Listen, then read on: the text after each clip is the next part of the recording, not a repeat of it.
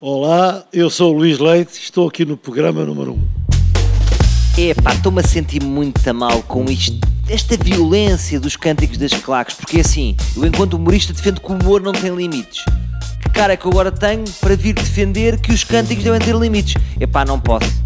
Quanto muito posso tentar dar aqui uma dica para usarem uma referência mais leve. Por exemplo, em vez do avião do Chapecoense, epá, pega na avioneta de tiros, envolve menos pessoas e vão ver que passa mais despercebido. À minha frente tenho um benfiquista que diz que é benfiquista, mas não é doente porque sabe ver futebol. O que é que isso significa? Tem a noção que este ano o Porto vai ser campeão, é isso? Não tenho essa noção, mas qualquer das maneiras há uma coisa que é verdade. Nós temos que compreender que eu já tenho 74 anos, fui sócio do Benfica durante 22 anos.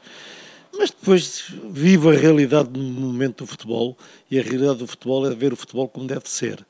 E penso que. Então vê a Premier League, é isso? Vejo a Premier League, vejo, tenho televisão em casa e vejo a Premier League, vejo a maior parte dos jogos.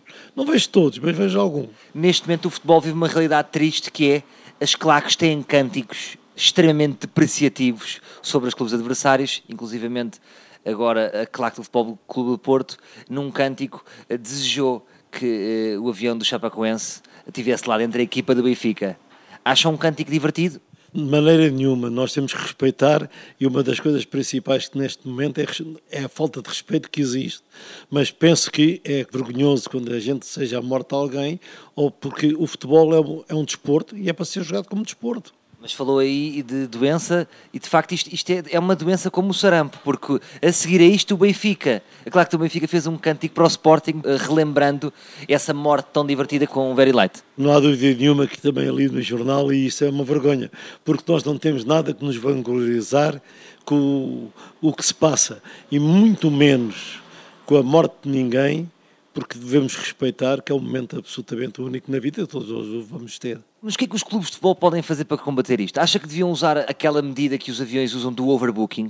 Portanto, de repente, dar ali um número limitado de adeptos para entrar na claque? Para poder a qualquer momento bater num expulsá-lo?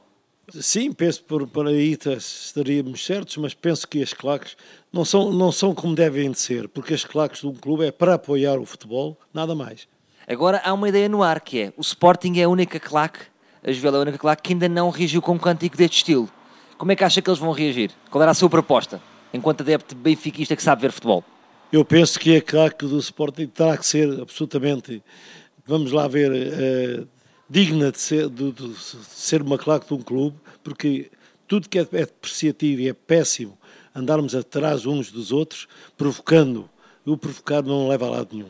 Está fora de questão um cântico do, do estilo ou águia vais bater com os cornos nas torres gêmeas. Isto aí não faz sentido. Penso que não, não faz sentido de maneira nenhuma, porque o futebol é futebol, os três pontos é aquilo que todos, todos querem disputar no final a vitória, mas pelo menos haja sempre dentro do futebol aquela regra que é honestidade.